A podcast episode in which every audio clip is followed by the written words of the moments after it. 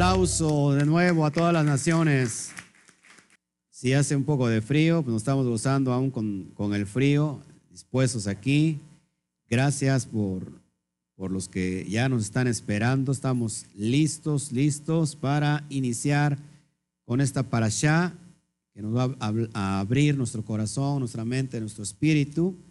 Vamos a ver todas sus implicancias, todo lo que es en el sentido sot, en el sentido literal y en el sentido espiritual, esta, aplicación de esta parasha en, en, esta tarde. Así que sean bienvenidos, entramos de lleno, eh, hace mucho frío aquí en la región, no sé cómo estamos, pero hace frío.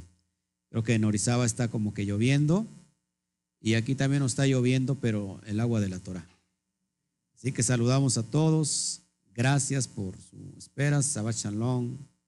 A todos los que ya se están eh, comunicando, eh, esperemos hoy tener una tarde preciosa en el Eterno y seguir avanzando. Saque su Torah.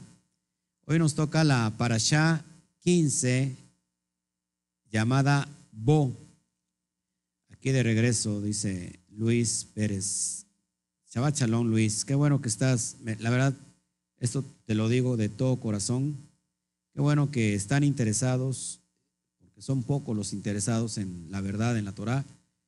Y bueno, son personas que están en otro país y no pueden estar con nosotros físicamente, pero se están, están yendo, eh, se están congregando a nivel virtual, también lo mismo con Isaac. Qué bueno, qué bueno que están ya listos ahí. Yo les, yo les agradezco, el Eterno les va a bendecir por esto. Ayúdame a compartir, por favor. Si me pueden ayudar a compartir a los, a los grupos, a los grupos de Torah, déjeme hacer eh, aquí lo propio y ya le damos, le damos con todo. Esta paracha es muy especial. Creo, yo siempre digo lo mismo, que siempre es especial y siempre es especial, pero es que todas son especiales, pero esta en realidad nos, hable, nos abre de un parteaguas, tanto literal como espiritual donde inicia literalmente, ahora sí, la creación de la nación israelita. Y ahorita lo vamos a entender por qué. Porque es necesario nosotros entender eh, todos estos conceptos que vemos aquí, ya de regreso con y Montañez, Shabbat Shalom, hasta eh, Aguascalientes. Sí, señor.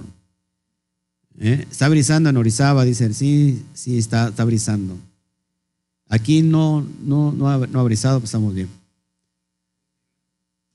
Estamos a 12 grados. Mi cuñado está como a 20 porque... Pórtate bien, cuñado. Digo, ¿qué necesidad hay de que... De, de darse estas situaciones? Ya conoces a, a mi hermana, o sea, pórtate bien, cuñado. Nosotros tratamos de, de desconvencerlo, ¿eh? pero dijo que quería vivir su experiencia y mire, ya estás viviendo su experiencia. dice que casi, casi es una experiencia religiosa, ¿eh? Y dice que aparte le gusta.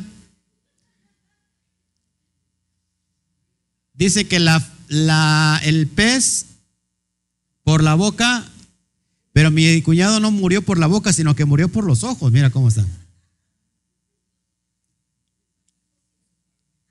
Yo cuando lo vi dije, ¿qué trae un, ahora trae un parche?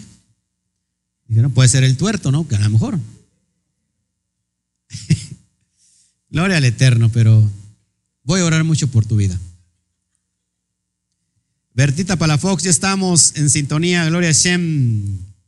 Salúdenme, por favor, salúdenme, que no les cuesta nada. No nada más ponga ahí, lo estoy viendo. Salúdenme. Bueno, Vamos a leer esta porción de dónde, desde dónde a dónde abarca. Desde el capítulo 10, versículo 1 de Éxodo de Shemot.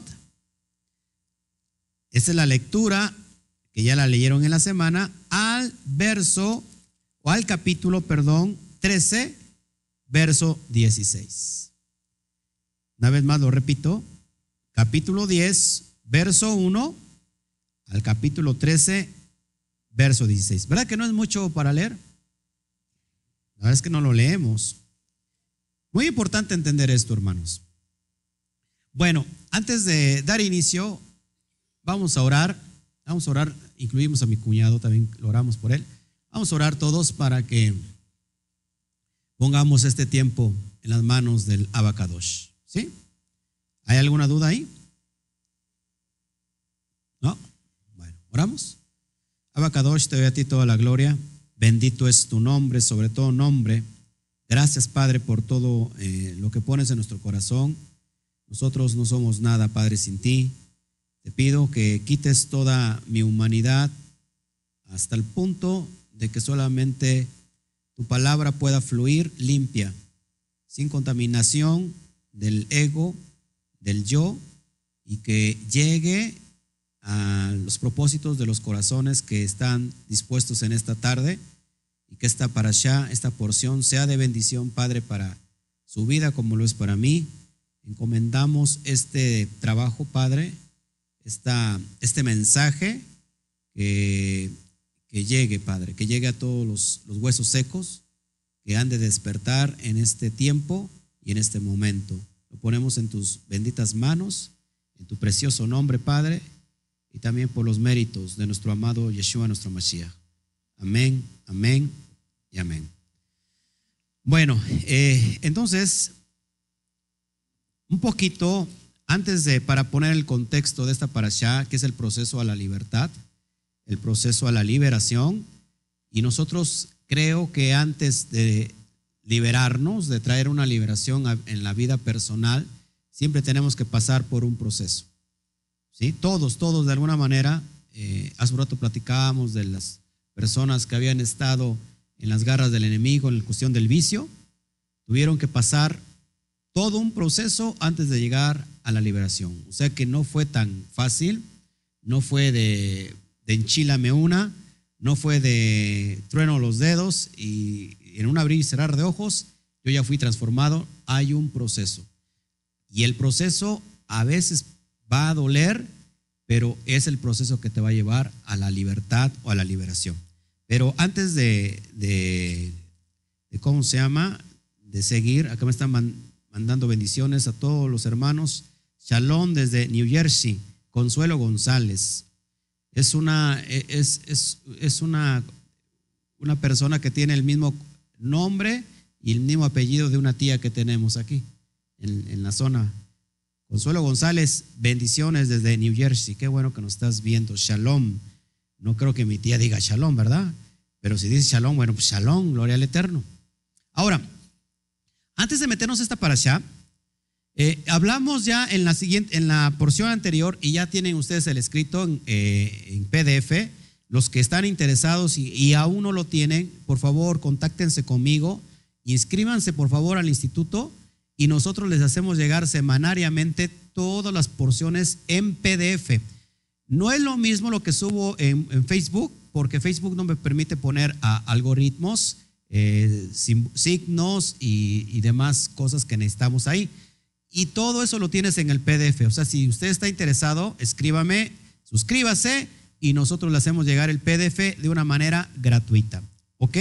Ahora, hablamos en, en la porción pasada con que el, Eterno va a sacar a su pueblo con 10 plagas, ¿sí? Plagas, eh, ya habíamos hablado esto hace ocho días, que la, que la palabra plaga viene de su raíz hebrea que significa matar, vencer, destruir. ¿Todos aquí? las plagas fueron para matar, para destruir aquel que había endurecido su corazón. Eh, habíamos visto que cada plaga es en realidad una afrenta, una bofetada a un dios pagano. Cual, antes de venir las plagas, yo lo expliqué hace ocho días, el Eterno siempre advierte lo que ha de venir. ¿Para qué? Para que haya que un arrepentimiento, una teshuvah, una, un regresar, ¿sí? Y, cómo le advierte a este Moshe Rabenu, cómo le advierte a Faraón, a Paró, con la vara que se convierte en qué? En serpiente. Esa, esa vara es una, es la antesala, es la advertencia. Eh, si tú no haces esto, si, si sigues pasándote de la raya, va a acontecer esto. Presenta la, la vara, se convierte en serpiente y ¿qué hacen todos los demás, los, los brujos hechiceros de Faraón? Convierten igual esas varas en serpientes, pero ¿qué pasa? Que la serpiente eh, de, de Moshe se traga a las serpientes del Faraón. ¿Qué significaba esto? Que le estaba dando, estaba acabando con el primer Dios, el primer Dios que tiene que ver con, con la diosa que está representada en, en, la cobra. La cobra, si ustedes ven todos los, los faraones tienen aquí y los dioses una cobra. ¿Qué significa esta cobra? Era un dios que los protegía, una diosa que los protegía.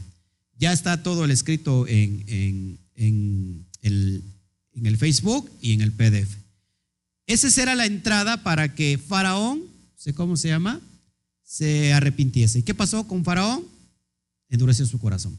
Bueno, vemos una y otra vez que viene después de la plaga, la viene la primer plaga, la plaga de, de la sangre, que ya, ya explicamos hace ocho días. Cada plaga tiene que ver con un dios pagano. Después la segunda plaga, que es la plaga de las ranas.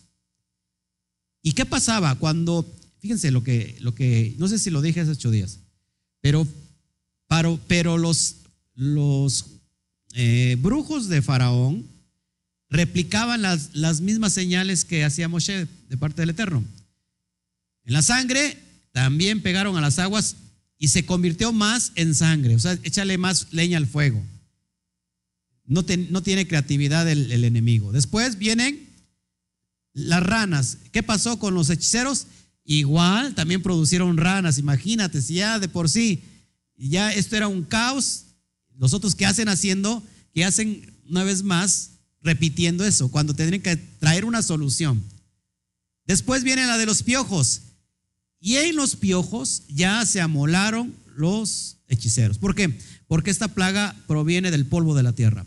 Tiene que ver con una plaga de creación, de crear algo. Solamente el Eterno es el que crea. ¿Todos aquí? ¿Qué pasó con, con los hechiceros? No pudieron recrear lo mismo. ¿Por qué? Porque Hasatán no es creador. ¿Todos aquí? Hasatán es destructor. Y los fara y el y perdón, y los hechiceros que dicen, ¿sabes qué? Faraón, mira, vete vete ablandando tu corazón porque esto ya no es ningún truco de magia, ya no tiene nada que ver con dioses paganos ni con, con demonios. Esto ya es real y esto viene por dedo del eterno. Esto ya viene de una divinidad poderosa. ¿Y qué hizo Faraón? Endureció su corazón. Después de, la plaga de piojos viene la plaga de las moscas. Y, en, y es hasta en la plaga de las moscas que Faraón, al ver lo duro y tupido, dice a Moshe, ¿sabes qué? Yo los voy a dejar que vayan a ofrecer sacrificios a su, a su, a su eterno, a su Dios, en el desierto, pero con tal de que no se vayan lejos de mí. Entonces, punto número uno, voy a sacar acá una riqueza muy importante.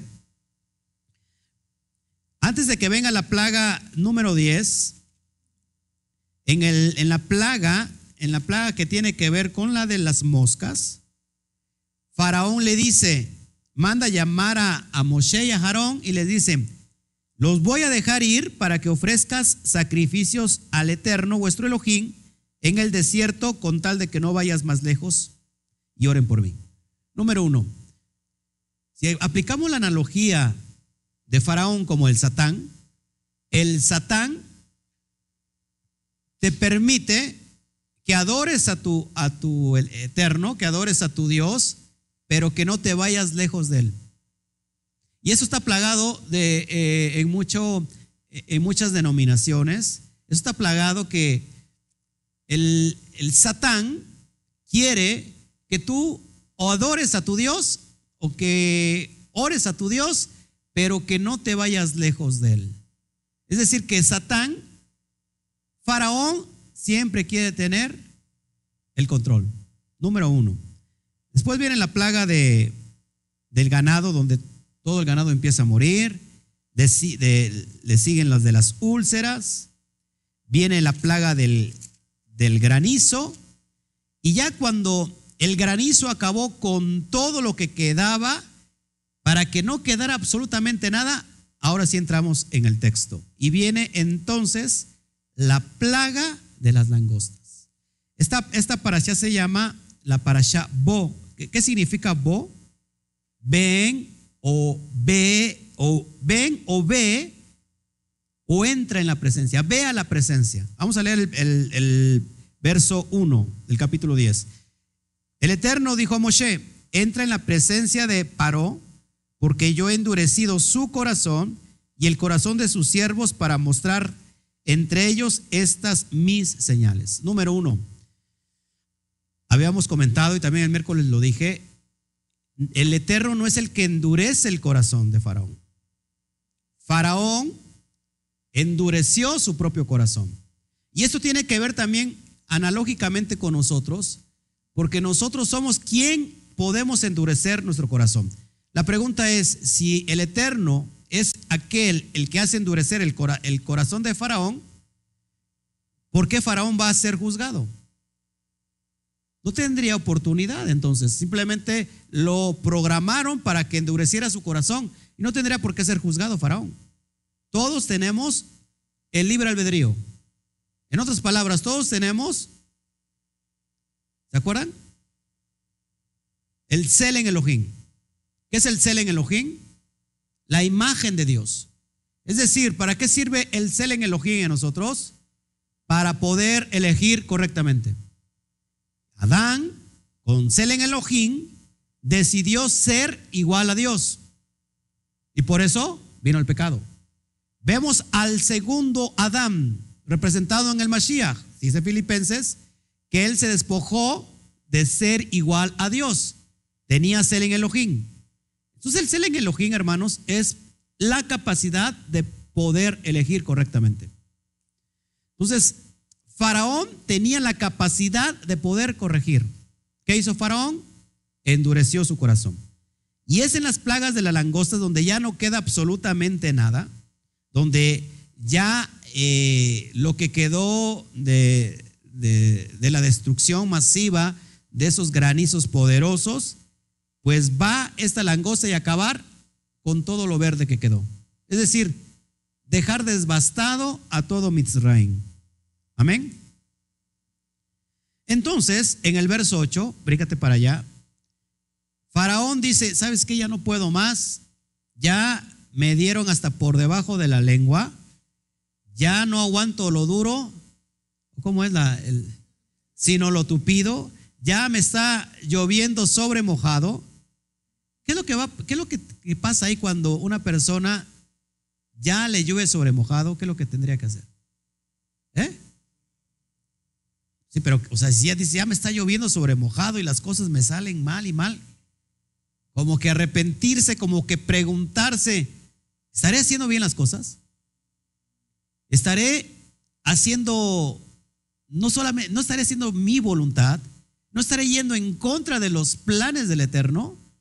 Y entonces Faraón como que, que le llega una poquita de luz y en el verso 8 manda otra vez a traer a Moshe. Verso 8. Y Moisés y a Aarón volvieron a ser llamados ante Faraón, el cual les dijo, andad, sirvan a Yudkei Batkei vuestro Elohim. ¿Quiénes son los que han de ir?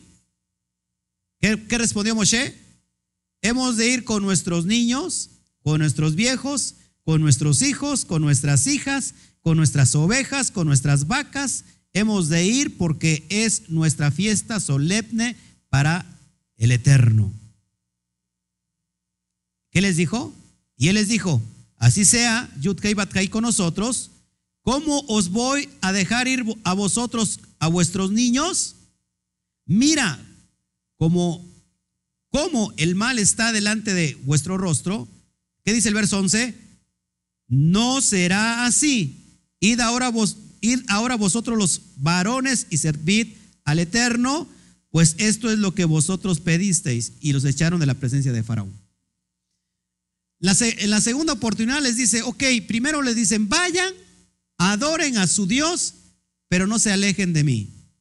¿Todos aquí? La segunda, ok, ¿qué es lo que quieren ir? Pues vayan entonces.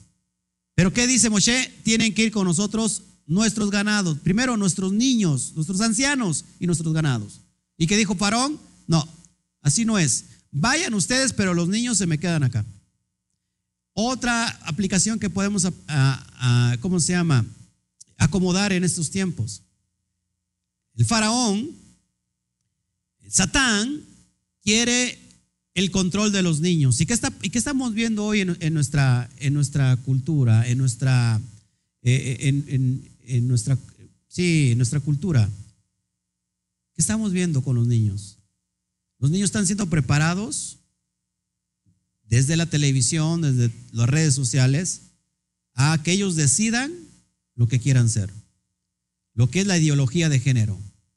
Hoy el enemigo está bombardeando a los niños, tengan mucho cuidado, eh, amados que me ven, implícitamente ya está en las caricaturas, en la música, en los libros de texto, eh, en todas las, las, las novelas, de todas las televisiones, se están metiendo la ideología de género.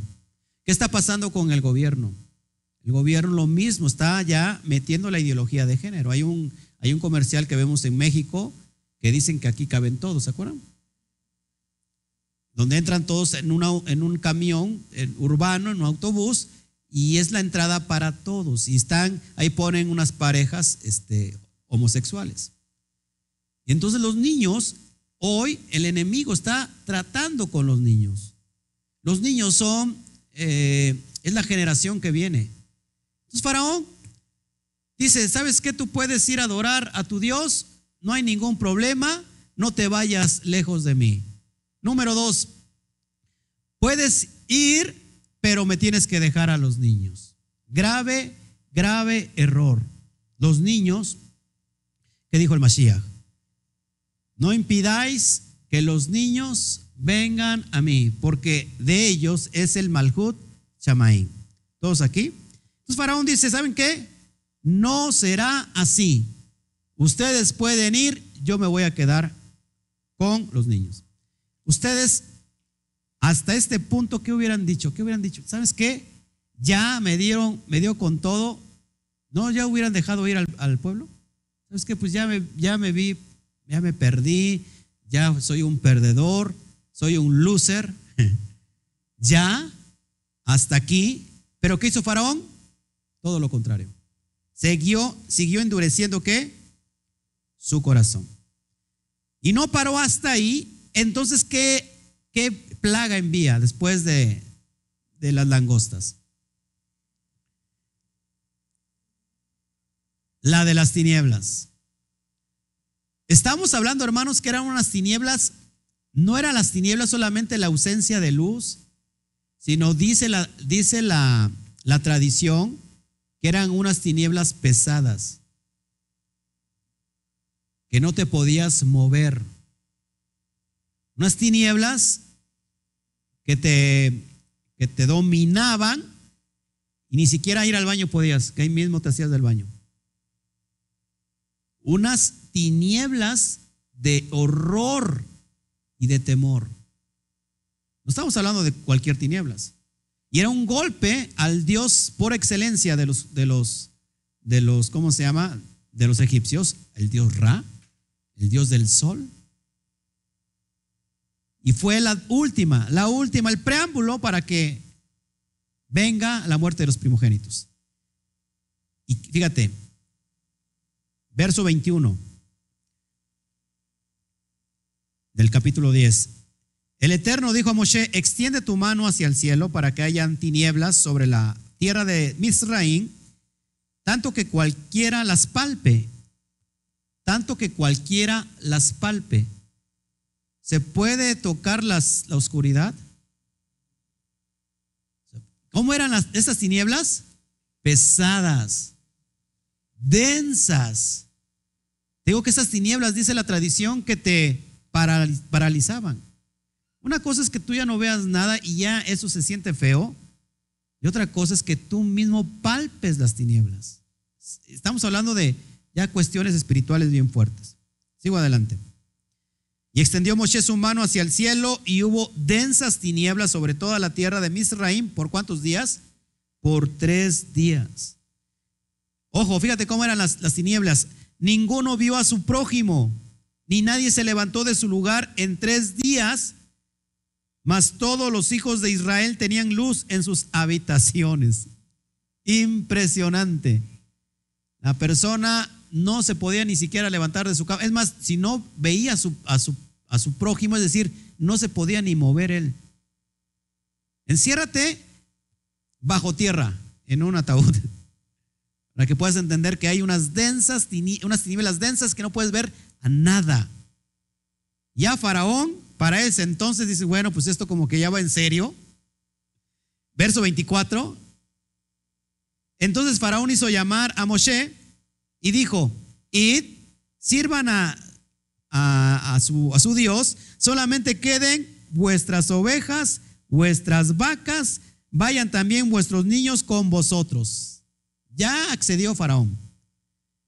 Faraón o el, Satán quiere que tú le sirvas al Eterno, quieren que tus hijos también le sirvan al Eterno, pero ¿qué implica el ganado?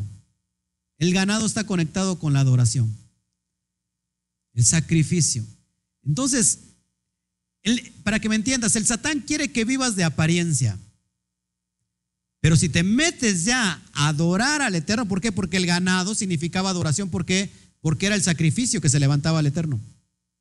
Entonces el Satán te, deja que te muevas, que andes por aquí, por allá, y por eso vemos mucha gente que vive de qué? De pura apariencia. Guardan un día para que vivan toda la semana como les vaya. Algunos 15 días, algunos un mes. O sea que se ponen la máscara del santo el día que guardan, unos guardan el domingo, ahora que guardamos el Shabbat, se ponen la máscara del santo, el día domingo se ponen la de mil máscaras y en la semana se ponen la de Blue Demon. Entonces, hermanos, eso es bien importante. El, el Satán le gusta que vivas de apariencias. ¿Qué pasa cuando una persona, yo les platicaba yo esto el miércoles, cuando una persona comprende qué es la adoración? Ojo, hermanos, adoración no tiene que ver absolutamente con cantar un canto tranquilo, una melodía de amor hacia el Padre. Esa es una manifestación de amor. Pero la adoración tiene que ver con la obediencia. ¿Todos aquí? ¿Cómo adoras tú al Padre? Dice Hebreos capítulo 11, que sin fe es imposible agradar al Eterno. Sin fe es imposible. ¿Y qué es fe? Obedecer la palabra. Entonces el Satán está muy a gusto que tú vayas, que te lleves a tus niños, que guardes el Shabbat como tú le dices, que digan sábado, que digan Shabbat. El Satán dice que digan misa, ¿no? Que digan misa eh, que vivan de apariencia, pero que no se metan a adorar. Y la cuestión de adorar, hermanos, nadie puede adorar lo que no sabe. Si alguien está adorando algo que no sabe, eso es una mera apariencia, una mera emoción. ¿Se acuerdan lo que le dijo a la mujer samaritana, el Mashiach? Ustedes adoran lo que no saben. La salvación viene de los judíos. Así les dijo. Entonces, el problema está aquí que cuando tú tienes una relación real con el Padre, significas lo que es adorar al Padre. ¿Cómo lo adoro? Con la obediencia. ¿Qué le dijo el profeta a, este primer rey de, de Israel? ¿Se acuerdan? Saúl desobedeció, tenía que matar a todos los amalecitas y no los mató tomó lo más gordo del ganado. Y cuando vino el profeta y le dijo, ¿por qué no hiciste lo que se te, el Padre te mandó a hacer? Dijo, es, es que sí hicimos todo y ese bramido del ganado que escucho, ah, es que es para el Eterno, es el botín para el Eterno. ¿Y qué, qué le dijo? ¿Se acuerdan? ¿Qué le dijo? Nadie estudia aquí Torah. ¿Qué le dijo? No, sí, lógico, pero le dijo, que es mejor la obediencia que la grosura de los carneros. O sea, de nada sirve un sacrificio si no sabes por qué lo estás haciendo. De nada sirve el sacrificio si no sabes obediencia. El, el enemigo no quiere que entres en esa relación de obediencia.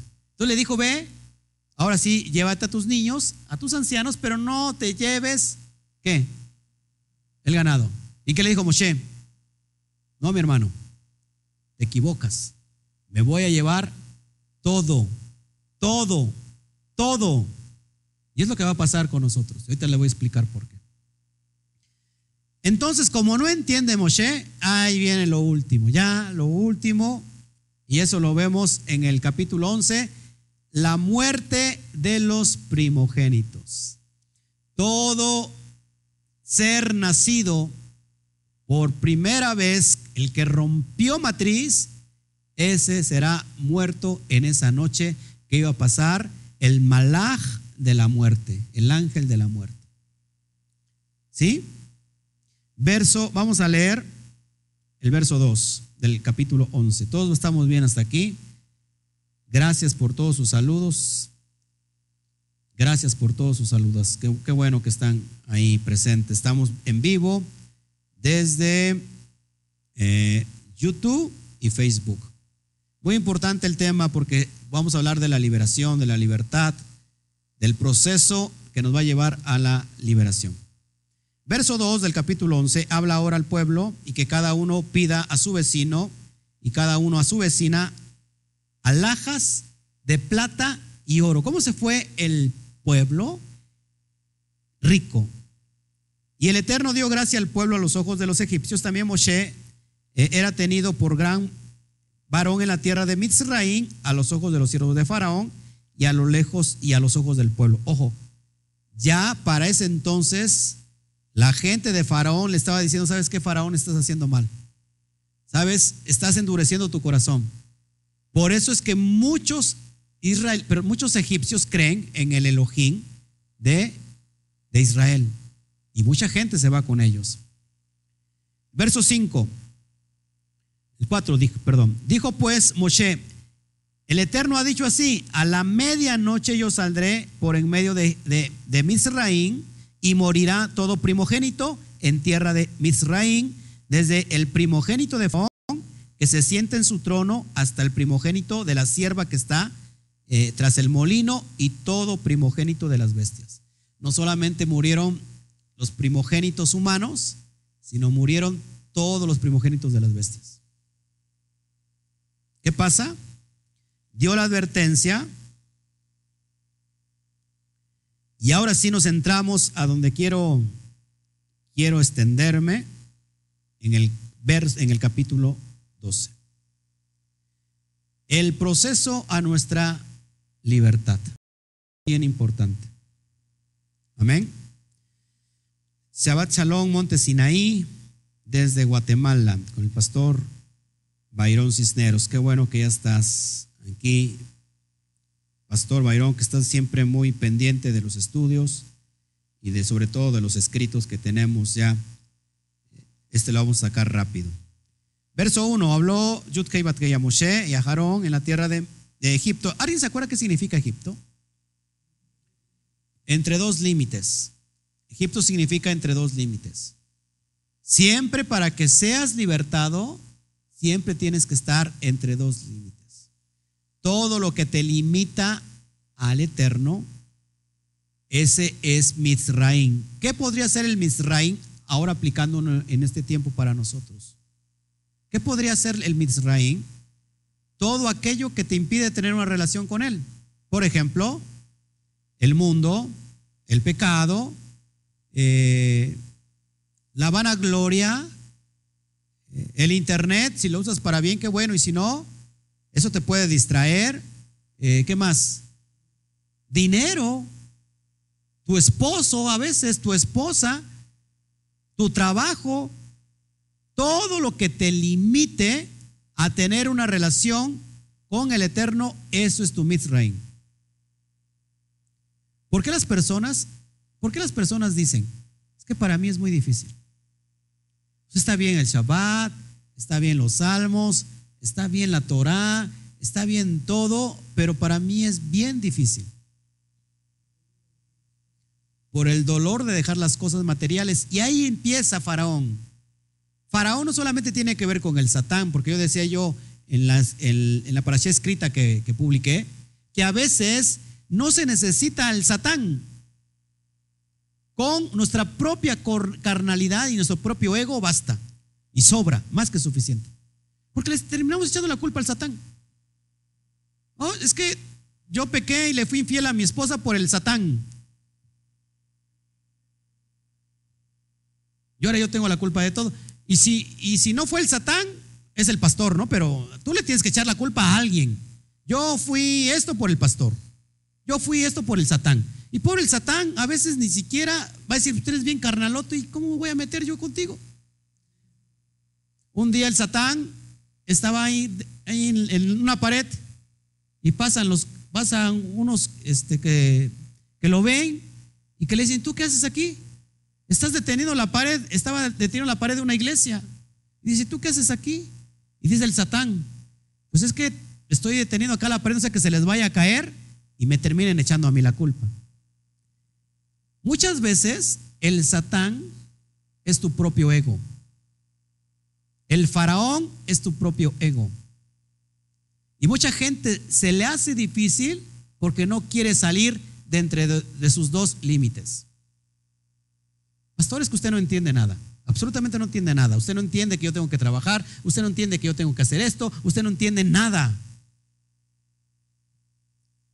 Eres, eres faraónico. Y hoy estamos viviendo, hermanos, se los platicaba el miércoles, en una en una era de Faraón. Estamos viviendo en una temporada de Faraón donde se les está endureciendo el corazón a muchos. Mateo 24 habla de estas señales y dice que el amor de muchos se enfriará por ver la maldad, porque la maldad va a aumentar. Y es lo que estamos viendo. Por eso vivimos en, en una era faraónica. Y me alegro por eso. ¿Por qué? ¿Por qué me alegro? Porque cuando hay Mitzraim, no importa Faraón que gobierne, el Eterno nos va a dar libertad. Y hoy lo que estamos viendo, estamos viendo la corrupción en el mundo, muchas cosas que ya se están dando. Hoy tenemos la peste de, de esta em, nueva cepa, coronavirus. Muchos están haciendo memes de todo esto. En realidad, eh, esto lo que viene es un juicio, lo que está viniendo es un juicio, temblores por aquí, terremotos por allá. Está, está muy fuerte esto. Estamos viviendo en la era de Faraón. ¿El pueblo de, de Israel salió de Egipto así de fácil o tuvo que venir señales, tuvo que venir eh, pestes, tuvo que venir plagas? Pues tuvo que venir todo eso. Entonces, ¿por qué digo todo esto? Porque si nosotros se nos hace difícil, es que no queremos salir de Misraim. Imagínate que el pueblo hubiera dicho en ese momento, ¿sabes qué? Pues no, no nos vamos porque me gusta que me peguen, me gusta que, a no ser de los hermanos que tenemos aquí que les gusta que los traten mal, ¿qué hicieron? ¿Qué es lo que vamos a ver en el capítulo 12? Salieron. Pero si una persona en pocas palabras, a nadie se puede sacar de algo si no quiere. A nadie se le puede dar libertad si no quiere. ¿Qué pasa, por ejemplo? ¿Ha visto el efecto de los elefantes? Un elefante grandísimo es un animal pesado, no sé cuántas, cuántas toneladas pesa, y está sujeto a una pequeña cadenita y un pequeño que una, una estaquita ahí. ¿Y cómo está el elefante? Así, moviéndose. Y no avanza, ¿por qué? Porque está sujeto. Ese, ¿Qué haría ese animal? ¿Podría quitar e, ese, esa cadena? Bien fácil. El efecto con un pajarito a lo mejor. Le abres y el pajarito no se quiere ir. Se regresa vivido y se ha hecho, el faraón ha moldeado su forma de pensar. Y no quiere salir del Misraín. Porque piensa que no puede, porque piensa que va a abandonar, aunque está mal, aunque le está yendo mal, aunque está viviendo en pecado, dice, no puedo dejar eso y no quiere salir de entre, entre sus dos límites. Pues es necesario, antes de salir del Misraín, tenemos que estar decididos a salir de ahí. Un, una persona que cursa un problema con el alcoholismo no puede ser libre si esa persona no acepta que es una enferma alcohólica. No, no, no, es que yo soy un bebedor social. Un bebedor social que bebe cada fin de semana, eso ya es alcohólico. Cuando la persona se da cuenta que está enferma, ¿qué pasa? Es porque requiere y asume que necesita ayuda para ser liberado. Entonces, muchos de nosotros, el faraón lo tenemos en nuestro corazón. Queremos vivir totalmente en el mundo y no queremos compromiso. El, espíritu de faraón te hace sentir cómodo, pero no te hace tener compromiso. Estoy cómodo con mi Misraín y de vez en cuando me escapo a Jerusalén. Voy a Jerusalén y me regreso a Misraín durante ocho días. Y vivo mi vida, pues nadie se da cuenta. No sé, no sé si me estoy dando a entender. Los veo muy tristes. Acá tengo, eh, ya esto es en serio, tengo el testimonio de mi cuñado. Lo digo, no, en serio, esto es en serio, lo digo con mucho respeto. El testimonio de Juan igual. Que salieron de ese Misraín, pero Juan tuvo que pasar un proceso muy fuerte. Me estaba contando hace un rato y todos lo sabemos. Mi cuñado también tuvo que pasar un proceso bien fuerte y lo sigue pasando, gloria al Eterno. Pero mira, ¿qué tiempo tienes de estar sin nada de alcohol, cuñado. Nueve años. Ocho años. Imagínate. Y gloria al Eterno, fueron, son libres. Porque no permitió que el faraón, su ego, siguiera gobernando en ellos. Y eso lo que viene, se trata de eso, de hacer morir el ego, de hacer morir el yo para ser liberados. ¿Ok?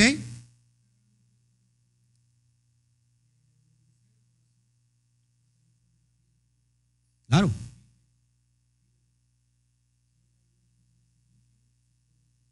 Claro. Sí, no. Y, lo dice, y lo dice en Éxodo, y lo dice en Deuteronomio, si no mal recuerdo, escojan pues la vida o la muerte, el bien o la maldición. Se les da a escoger.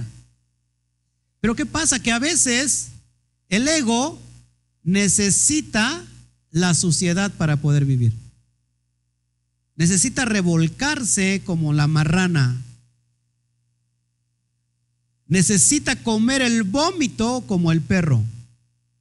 Ese es el ego. Y nadie puede entrar al Malhut Shamaín si primero no muere su ego. ¿Qué dijo Mashiach? Todos los que quieran venir a mí, los que me quieran seguir, no importa, dejen su ego como está y vénganse. Todo bien chévere, ahí andamos, ahí vemos cómo le hacemos. Niéguese a sí mismo y cada uno tome su cruz. Y después, follow me, ¿eh? sígame.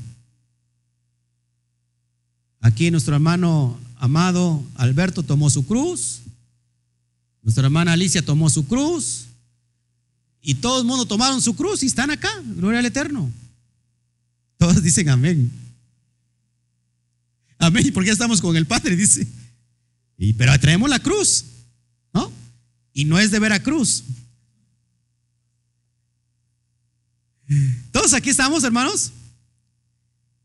Metemos al capítulo 12. Vámonos a, a esto, a esta profundidad. Habló el eterno Moshe y Aarón en la tierra de Mitzrayim diciendo, este mes os será principio de los meses, para vosotros será el primero, el primero en los meses del año. Estamos a punto de ahí, el mes de Abib. El mes de Abib, ¿qué significa Abib, hermanos? Primavera, primavera. ¿Cuál es el primer mes según el Eterno? El mes de Abib. Después se le, se le cambió, se le nombró, se le cambió este nombre por por Nissan o Nissan, y no estoy hablando de la marca de los autos, ya después de que el pueblo judío fue llevado a Babilonia, 70 años en la dispersión, ahí donde le cambian el nombre al primer mes. Entonces, según el calendario judío, ellos celebran otro año nuevo, que es el año nuevo cívico. Nosotros no celebramos año nuevo cívico, celebramos el año nuevo que está instituido en la Torá y que dice que es el mes de Aviv. Habla toda la congregación de Israel diciendo, en el 10 de este mes, tómese cada uno un cordero según las familias de los padres, un cordero por familia. En el mes de Aviv, en el primer mes, al día décimo, empezaban a prepararse para ya salir de Mitzrayim. Acuérdense que hay un, hay un proceso de preparación. Cuatro días se observaba a un cordero que estuviera limpio, sin mancha, que no tuviera, que no tuviera ningún defecto. Cuatro días. Cuatro días también fue observado el Mashiach. ¿Sí?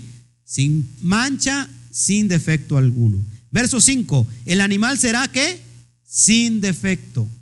Nacido de un año, lo tomarás de las ovejas o de las cabras y lo guardarás hasta qué día? Hasta el día 14 de este mes, es decir, de Aviv, y lo inmolará toda la congregación del pueblo de Israel entre las dos tardes. Entre las dos tardes. ¿Cuándo se inicia? ¿Cuándo se inicia el día? De tarde a tarde. Y tomarán de él la sangre y la pondrán en los dos postes, en el dintel de las casas, en los que han de comer. Nótese, esto es bien importante, hermanos. Aquí siempre hay mucha simbología. Los pondrán en los postes de los dinteles. La puerta, la puerta de, un, de un hogar consta de dos postes y un travesaño. ¿sí? ¿Qué letra forman ahí? Dos postes y un travesaño. La letra Het. Het, ¿qué significa la letra? ¿Cuál es la pictografía de la letra Het? Het. De la letra Het, búsquenlo, no nada más hable por hablar. ¿Eh? Ahora un puente. Es un muro, una cerca de protección. Fíjate que todo aquí, si nosotros lo estudiamos de acuerdo a la profundidad hebrea, marcaron una letra Het que es un muro de protección, porque precisamente iba a pasar el ángel de la muerte aquella noche. ¿Con qué lo marcaron? Con la sangre del cordero, que estaba sin defecto, sin mancha. Por eso, hermanos, nosotros eh, creemos que el Mashiach es el cordero que quita el pecado del mundo, como dijo Johanan, y por esa sangre en el madero, nuestros pecados fueron justificados. Ahora, esa es una referencia a Yosef Hasadik. Por la venta y el maltrato de Yosef Hasadik, ¿cómo lo vendieron? Primero, ¿cuál era el plan de matar a Yosef? ¿Se acuerdan?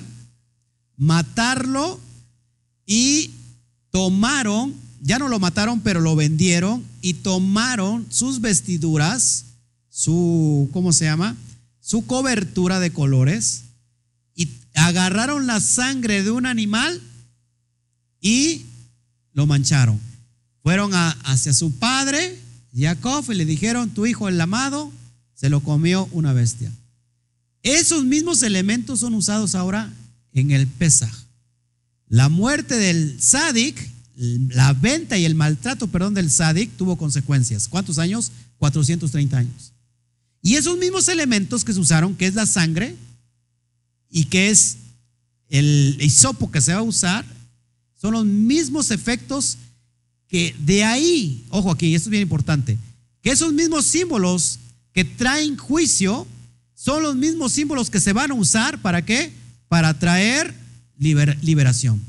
¿Todos aquí? ¿Sí me están entendiendo? ¿O es el frío que los tiene así? Porque ya desde ayer veo, veo este, como las momias de Guanajuato.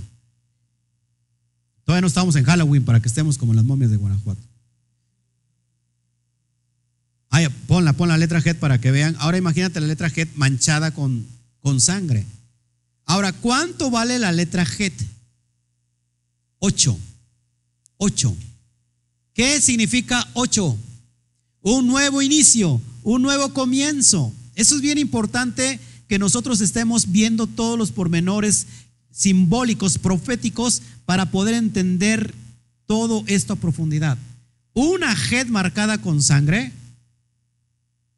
y el número 8 que te está diciendo un nuevo inicio para Israel. Señoras y señores, estamos viendo el amanecer, el nacimiento de la nación de Israel. Bien importante todo esto. Un nuevo inicio. ¿Por qué un nuevo inicio? El 7 tiene que ver con los, ¿cuántos días de la semana, de, de la semana hay? Siete días. Al otro día, octavo, es un nuevo comienzo.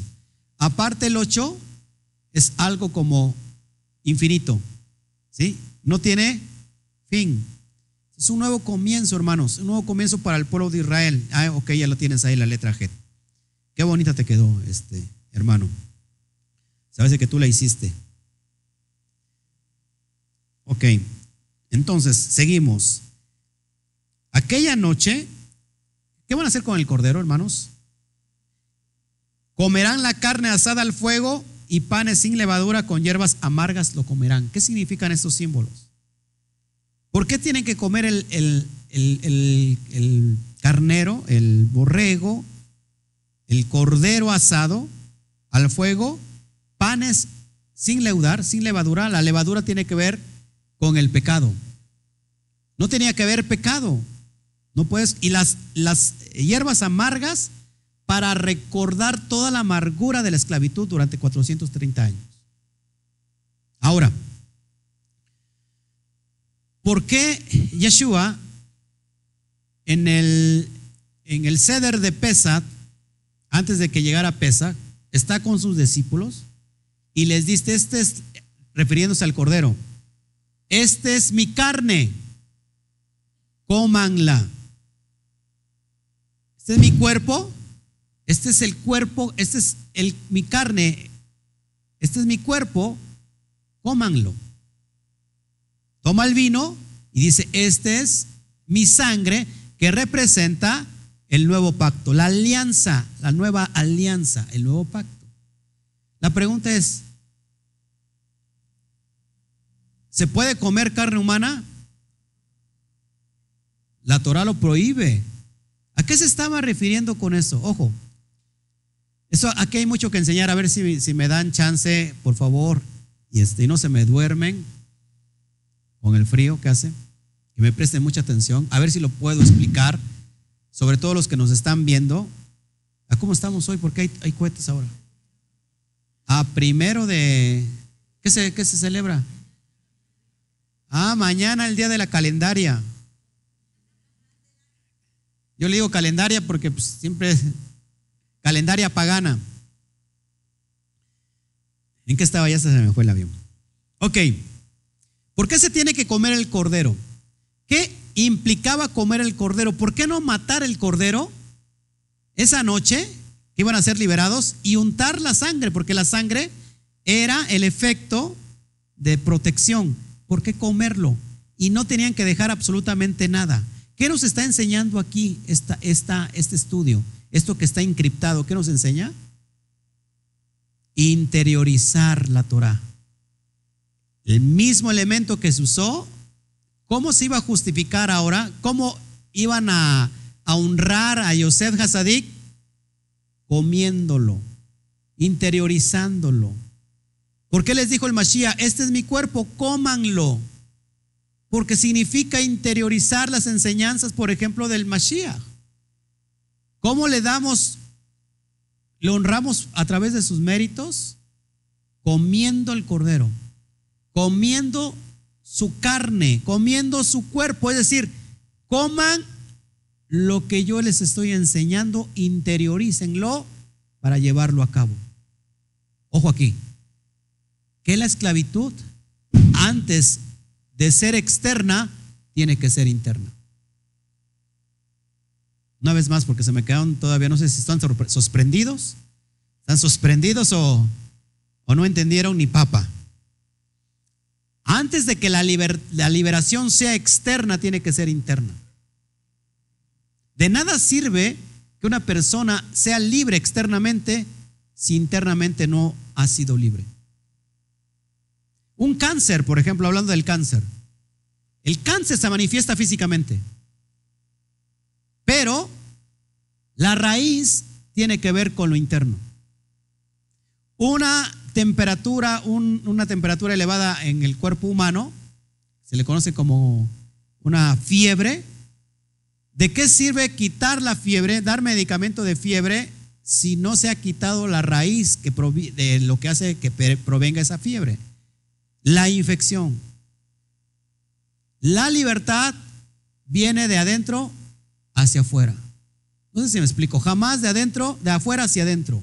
Es por eso que el cordero se tenía que comer. Es decir, ustedes van a darle los méritos a su hermano Yosef Hasadí que lo vendieron.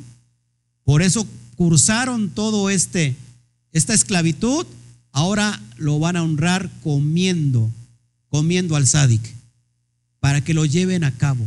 No quiero que salgan de Misraín todavía leudados, todavía con la idolatría de Egipto, con las enseñanzas de Egipto, sino quiero que honren a Yosef Hasadik. Es lo mismo que dice el Mashiach. ¿Cómo soy libre? Interiorizando la Torah. La Torah se tiene que vivir, hermanos. La Torah de nada sirve que, que, se viva aquí adentro, en, dentro de la quejilá, cuando se tiene que aplicar allá afuera. Donde nadie te ve o donde nadie te conoce. ¿Cómo nos portamos con la gente de allá afuera? A veces nos portamos déspotas. Estamos dando eh, mal testimonio. Honramos a los, a los pobres. Damos el sedacá. Hacemos sedacá. Hacemos justicia a los pobres. Cuando te tienes que hacer justicia a ti que has recibido, tienes que, honrar, tienes que dar a los pobres, a tu prójimo. Entonces la, Torah se vive, se manifiesta dentro. ¿Por qué, le, el Mashiach dijo, el reino de los cielos, el Malhut está dentro suyo, dentro de ustedes? Porque acá se vive. Todo está aquí. Todo está en la mente. Es el elefantito que estaba tomado de un pequeño, una pequeña cadenita, así como la de Alberto. Pequeñita, pero esa es fuerte, esa, cadena es fuerte. Todo está aquí en la mente. Por eso dice Pablo, fíjense, esto es bien importante. Transformaos, renuévense en su mente. Porque ahora tienen la mente del Mashiach. ¿Cuál era la mente del Mashiach? La Torah. Porque la Torah está ahora en nuestra mente y escrita en nuestro corazón. Por eso dice Mashiach, de la abundancia del corazón hablará la boca. ¿Cuándo un hombre empieza a tener libertad? Aquí. Puedes ver cosas perspectivas muy diferentes. Alguien podría estar viendo un caos, pero alguien podría estar viendo una oportunidad en el caos. Es cuestión de enfoque. Hay alguien que ve el vaso medio lleno y otros que lo ve medio vacío. Es cuestión de perspectiva. Fue una empresa de Estados Unidos que hace zapatos, envió a una persona, un vendedor a África, a vender zapatos. Llegó el hombre, vio el tipo que nadie usaba zapatos, todos andaban descalzos. Y dijo, aquí voy a tener un fracaso rotundo. Habló a su gerente y ¿sabes qué? Regrésame. Ya envía, ya iban a enviar el, cargamento, regrésenme porque aquí no vamos a tener éxito. ¿Por qué? Nadie usa zapatos. El empresario lo mandó a traer y envió a otro con otra perspectiva. Llegó, vio la, vio la misma imagen, todos sin usar zapatos y habló al gerente y le dijo, ¿saben qué? Me va a enviar otros dos trailers más de zapatos. ¿Por qué? Porque aquí nadie usa zapatos y es el tiempo de oportunidad para venderle zapatos a los que no usan. Es la forma que tú ves. Por eso tenemos que tener la mente del Mashiach.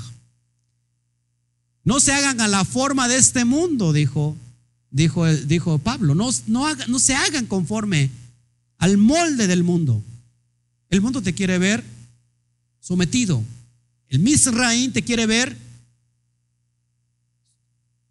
agotado, derrotado, que no sueñes. Las personas que están esclavizadas no pueden soñar. Ya se hicieron eso. No voy a ser libre, aquí voy a morir. Es como cuando alguien lo condenan a cadena perpetua. No voy, no tengo esperanza. ¿Sí?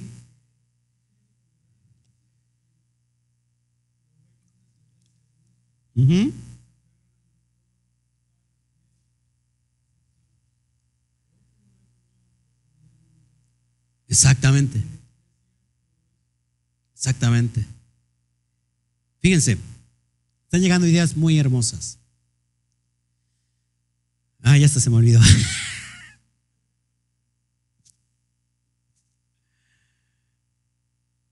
en realidad, el tiempo de prueba es un tiempo de oportunidad para ver milagros de parte de Hashem. Si hay desierto en su vida, gloria a Hashem, porque es tiempo de oportunidad para ver un milagro. Si hay esclavitud, gloria a Hashem, porque es tiempo para ver la capacidad del, del poderoso obrando. Con diez plagas azotó a, a, Faraón. Diez tiene que ver con la yud, con la fuerza de la yud, usando la letra más pequeñita. Amén. Les mandan saludos Ivonne, dice salón a mi familia virtual y al Roe, gracias por dar estas enseñanzas. Gracias por tus comentarios. Lo está compartiendo, está compartiendo todos sus videos en New Jersey. Eh, estamos, lo están viendo mucha gente de New Jersey. Yo creo que nos vamos para New Jersey.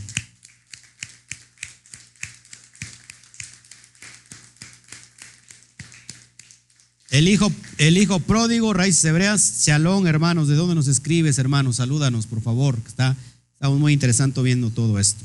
Ok, seguimos entonces. Eh, aquella noche comerán la carne asada al fuego, panes sin levadura, con hierbas amargas lo comerán. Ninguna cosa comeréis de él cruda, ni, ni cocida en agua, sino asada al fuego, su cabeza con sus pies y sus entrañas. Todo, todo, todo, todo. ¿Escuchaste? Todo no dejaron nada, hasta las entrañas. Y es que la Torah se tiene que comer toda. Esto me gusta, esto no. Esto sí, esto no. Si no estás en un restaurante para que al gusto al cliente. ¿Se come toda o no se come nada? Ay, es que aquí esto sí me gustó, pero como que aquí le voy a modificar. Aquí dice que hay que guardar el Shabbat eternamente. Yo le modifico que me brinco un día sí, un día no. Un Shabbat sí, un Shabbat no. Y lo comeréis así ceñidos, desde el verso 11. Ceñidos vuestros lomos, fájense.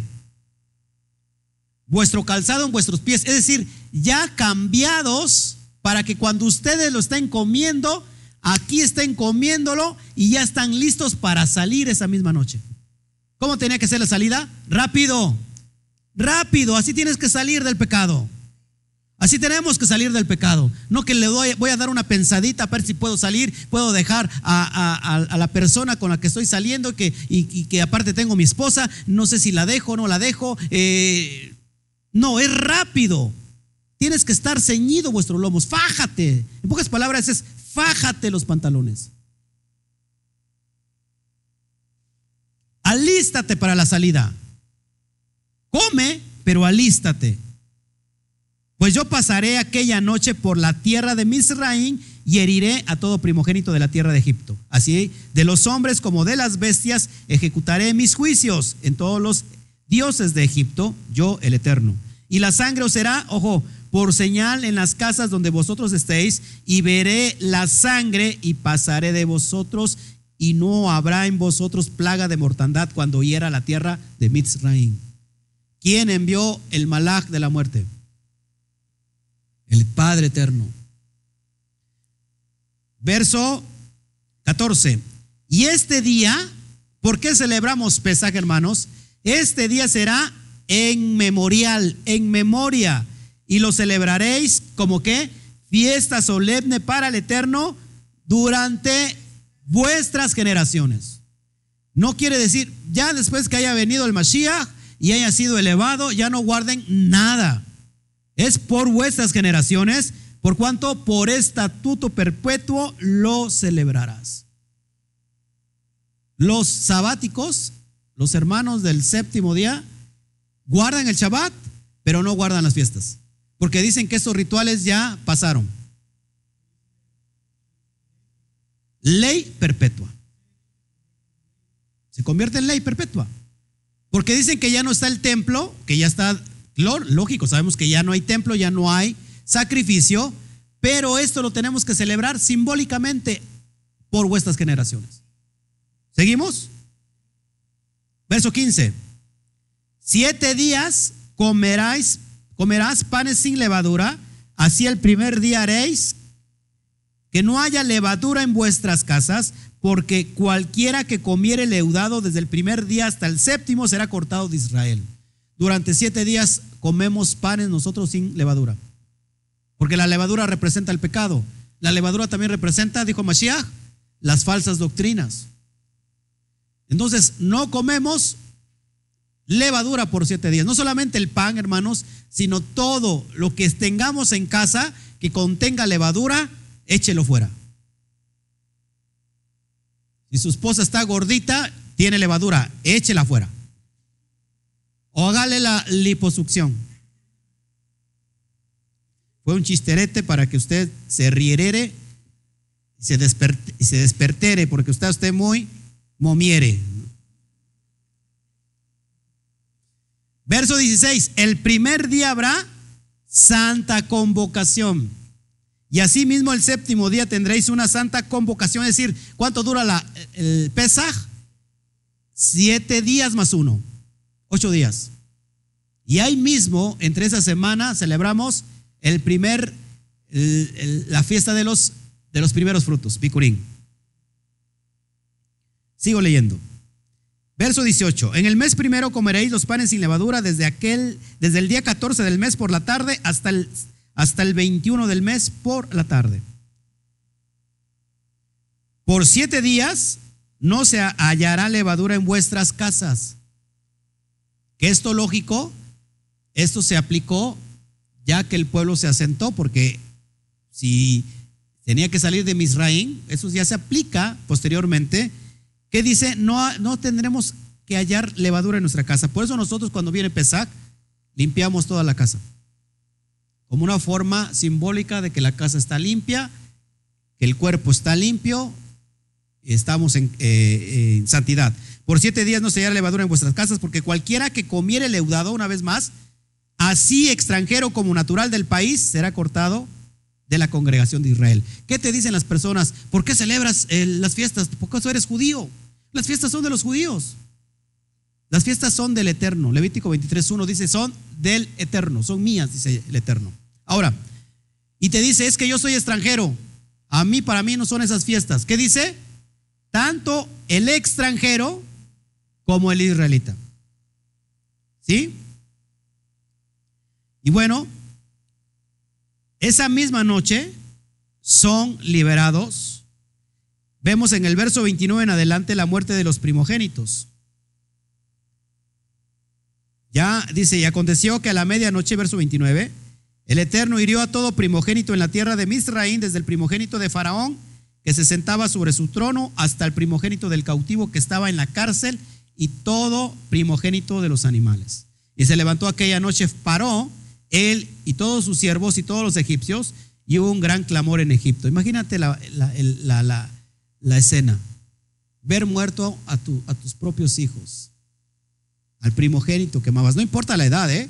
Porque pensábamos nomás que es un niño. No, no importa la edad. No importa. No importa que tuviera, que fuera un niño de 40 años como Alberto. No importa. Era, era primogénito y tenía que morir. Entonces, sigo adelante. Y los egipcios apremiaban al pueblo, el verso 13, dándose prisa a echarlos por la tierra porque decían, todos somos muertos. ¿Qué decían? Ya Faraón, ¿saben qué? No, que se vayan. Ya que se vayan estos, váyanse, apúrense, apúrense, apúrense. Verso 34, llevó el pueblo su masa antes que se leudase, sus masas envueltas en sus sábanos sobre sus hombros, en sus sábanas sobre sus hombros. ¿Cómo fue muerto Mashiach? Envuelto, cuando murió, fue bajado y en qué lo envolvieron? En una sábana. La masa envuelta en sábana. La masa que es sin levadura, sin pecado, envuelta en sábana. Acá haciendo referencia al Mashiach. Bendito sea su nombre. E hicieron los hijos de Israel conforme a los mandamientos de Moshe, pidiendo de los egipcios alhajas de plata y de oro y vestidos. Y el Eterno dio gracia al pueblo delante de los egipcios y les dieron cuanto pudieron, así despojaron a los egipcios. ya para ir cerrando, porque eso es bien importante, me podría estar hablando aquí toda la tarde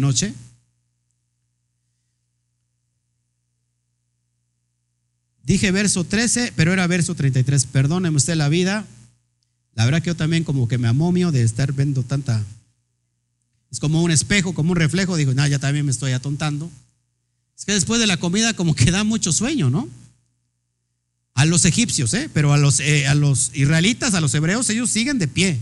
Ellos siguen, quiero más y más. Y mientras más aplauden como el chente, yo más predico. Partieron los hijos de, Israel de Ramsés a Sucot. Estamos hablando del verso 37. ¿Cuántos? Como 600 mil hombres de a pie, sin contar los niños. Si contamos las mujeres, los ancianos y los hijos, estamos hablando entre 2 millones a 3.5 millones de personas que salieron esa noche de Mitzraim. Imagínate, yo apenas si puedo dirigir a estas ovejas. Imagínate el liderazgo de Moshe para dirigir tres millones y medio de personas, más todos los animales, más todas las bestias.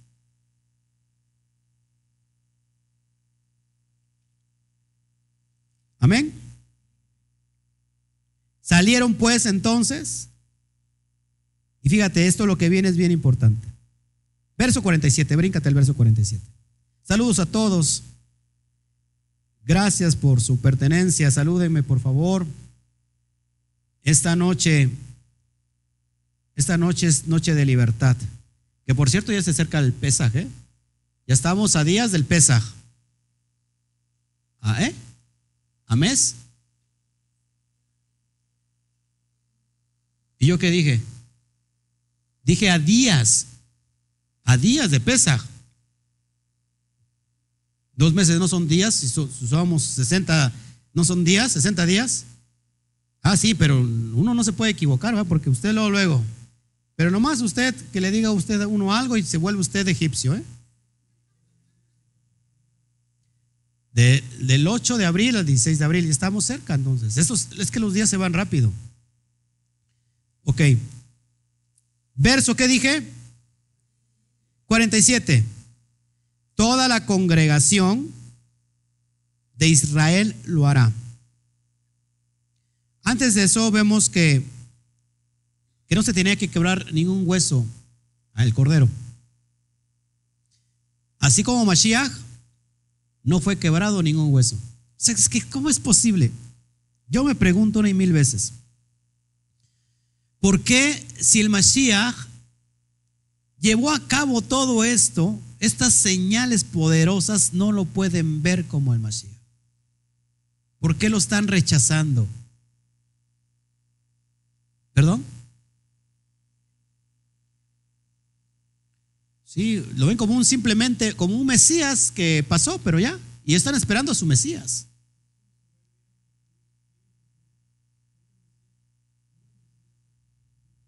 Exactamente, ellos quieren escoger su propio Mesías si no es el enviado. Ahora, esto es, esto es que la historia habla por sí sola. ¿Cómo esto puede salir a la perfección en el, en el hablando de unos que será 1600 años después? Se cumple esto a la perfección. Yo creo que si eh, el Mesías, nuestro Mesías, hubiera planeado todo esto, no le hubiera salido. Eso es algo que es ilógico. Sus huesos no fueron quebrados. Él representa el Cordero de Pesaj. Cordero que por su sangre nos hace aceptos delante del Padre.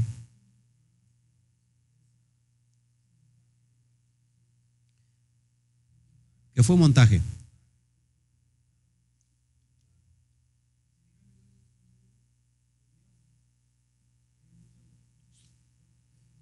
Claro. No lo había salido. Lo odiaban y lo siguen odiando. Entonces, sigamos adelante.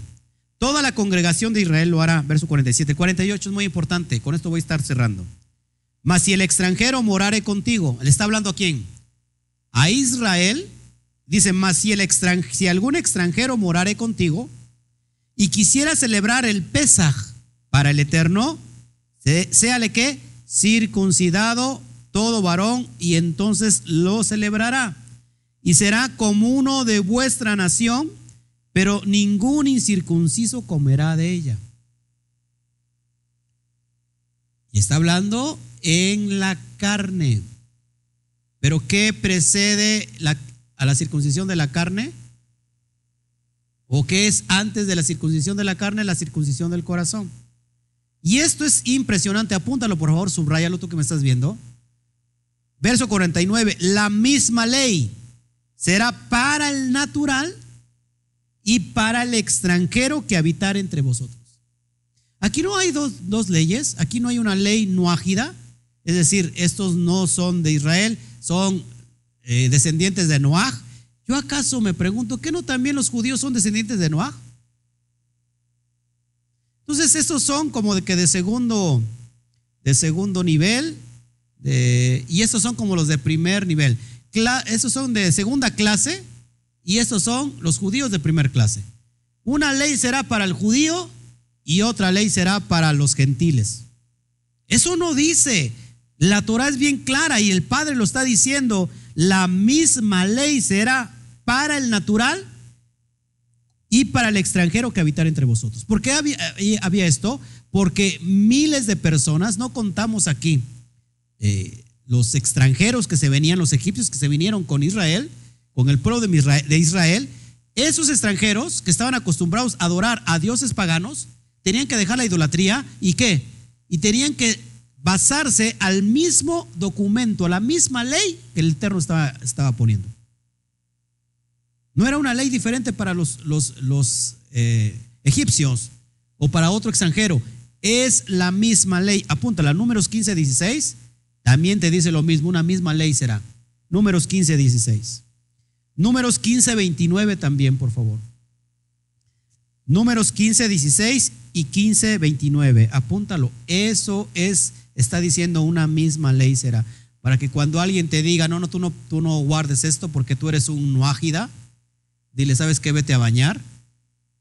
Yo le hago caso al Eterno y no le hago caso a los hombres. Ley mosaica. Exactamente.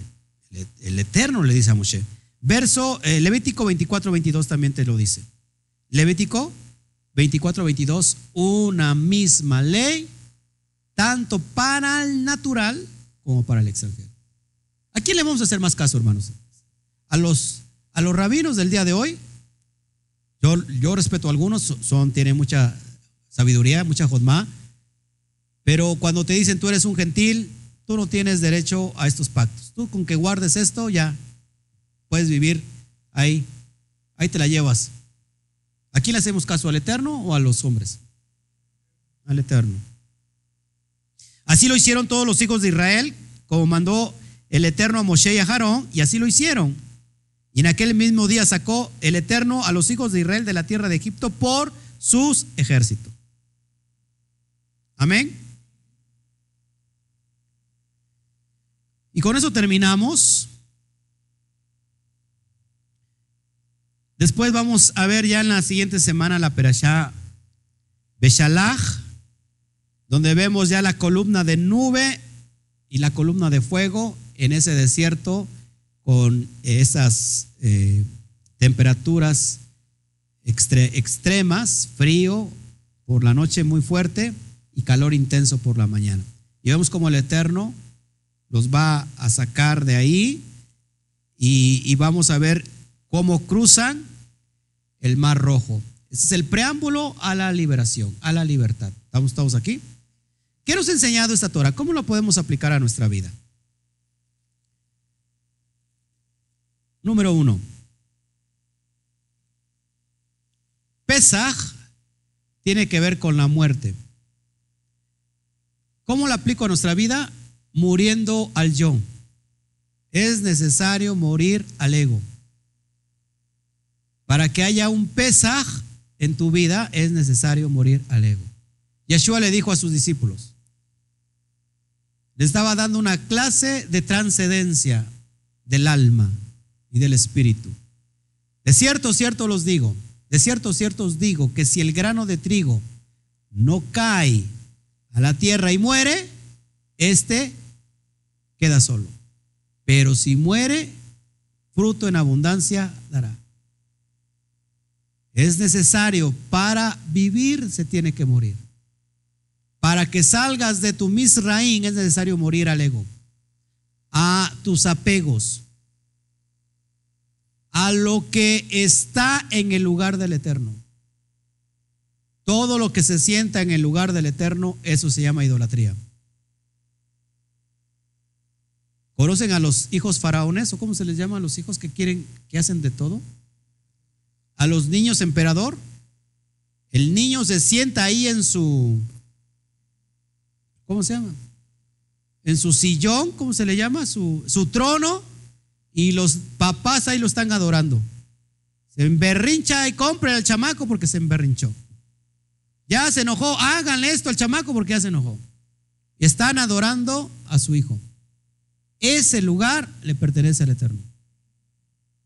No quieran que el Eterno les pida a ese hijo.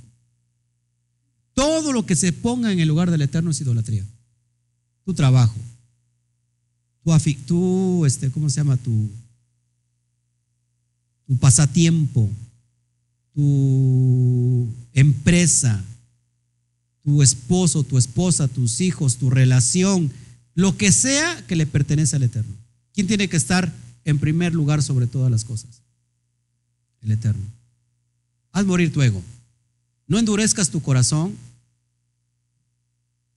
Éxodo 15, 26 dice, si tú prestares atención a mis palabras, a lo que yo te ordeno hoy, a mis estatutos y lo pones por obra, ninguna enfermedad te enviaré a ti como yo envié a los egipcios. ¿Qué tenemos que hacer hoy, hermanos? No endurecer, nuestro corazón. Salir de Misraí, pedir ayuda, decir, Padre, yo necesito de ti, necesito salir de esto, ya no aguanto más, he endurecido mi corazón durante mucho tiempo. Por favor, por favor, Padre, regálanos y danos un corazón de carne. Deja tu ego, haz morir tu ego.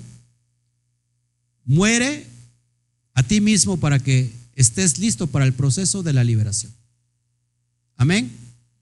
Bueno, es lo que yo quería entregarles eh, esta hora. Si nos puede enviar las, las, fechas de las fiestas, sí, se las vamos a enviar, como no. Gracias por sus comentarios, gracias. All right. Bueno, pues estamos ya. ¿Preguntas hasta acá, hermanos? ¿Preguntas hasta acá? ¿Quedó todo claro? Hay que, sí, sí. El síndrome del niño emperador.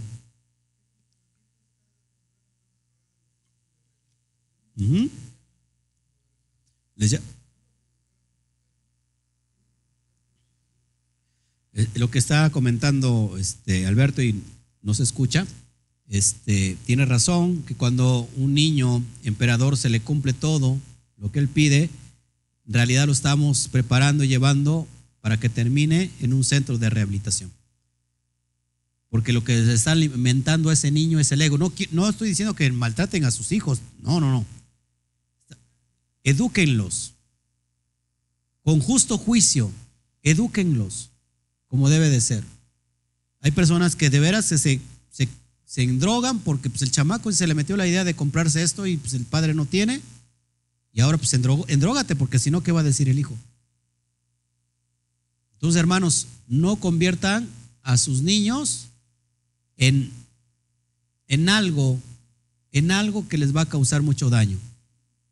Enséñenos a aquilatar las cosas que tienen. Amén. Bueno, pues si, ya no hay comentarios.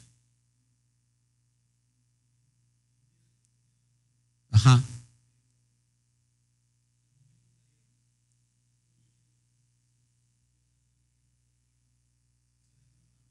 No, eso fue cuando iba a pasar el, ángel de la muerte. Y, al no ver eso, al, al, ver eso, perdón, se pasaba de frente. ¿Qué significa Pesach? Se me olvidó. Pesach significa saltar, pasar por alto, dar un salto. Permite que el Eterno dé un salto a tu vida. Esa noche, la muerte iba sobre todos, ¿eh? Sobre todos. La única diferencia es que el ángel, al ver la marca, iba a brincar, iba a dar, iba a pasar. Por eso Pesach en inglés se dice Passover, pasar por alto. El Padre pasa por alto tus pecados, pasó por alto la, el castigo que uno merecía a través del Mashiach. Pasó por alto y hoy tenemos que vivir sin pecado, sin levadura, durante siete días. Siete días hace, hace referencia a todos los días de la semana. No solamente los días de Pesach, no, lógico, sino todos los días de la semana, es decir, 724, 24, 7. Amén. Gracias por tu comentario, Connie. Este, bueno, pues nos vamos. Este, que el Eterno me los bendiga. Esperen la allá por escrito. Ya la, la subiré e, en, estos, en estos días que se vienen. Y, este, y bueno, para que lo tengan ya ustedes y la analicen, por favor. Gracias a todos por sus comentarios, por su audiencia. En realidad a todos, la verdad, les, les agradezco. Compartan esto, por favor, a, más gente para que pueda, pueda salir, pueda prepararse para el proceso de libertad, de liberación. El Eterno hoy te quiere dar libertad y la libertad está disponible a través de sus pactos, cómo entramos a guardar sus pactos, cómo salimos de ese Misraín, eh, número uno, queriendo hacerlo, y el proceso es a través del Mashiach. Venir a, a través del Mashiach para guardar todos sus pactos del Eterno, y Él te hace partícipe de todo lo que tiene Israel, sus pactos promesas. No importa si seas extranjero. Aquí la idea, mucha gente puede decir, yo no soy judío. ¿Sabes qué? Nosotros no somos judíos. Nosotros somos hebreos, somos israelitas. Y si no lo fuéramos, lo creo que somos de sangre, ¿eh? Somos de sangre. Ya, es, ya lo he hablado mucho esto por los apellidos, pero bueno, este, si no lo fuéramos, no importa. ¿Qué dice el, el Eterno? Si eres extranjero, puedes venir, pero una misma ley será para ti como para mi pueblo. Cuando la ley está sobre ti, en ese momento eres Israel. Igual los mismos méritos. Así que bueno, les amamos, que el Eterno me los bendiga. Les deseamos un fuerte eh, Shawatov, un buen inicio de semana, ya oscureció. Y nos vemos para esta semana. Eh, nos vemos el viernes por la noche y nos vemos el día de Shabbat. A media semana, eh, primeramente el Eterno pueda yo subir eh, las, los videos que ya tengo grabados sobre la segunda carta a los Corintios que me están pidiendo aquí. Gracias, nos saluda desde Dallas, Texas, el hijo pródigo, raíces hebreas. Bueno, me hubiera gustado conocer tu nombre. Gracias, gracias. Orar por la familia Moreno López, sí, amén. Gracias a todos. Pues nos vemos, hermanos, nos vamos. Que el Eterno me los bendiga. Y salimos con frío, pero bien calientes en el espíritu. Y a la cuenta de tres damos el, el cierre del Shabbat diciendo una, dos, tres. Shagua Top. Nos vemos, mis hermanos.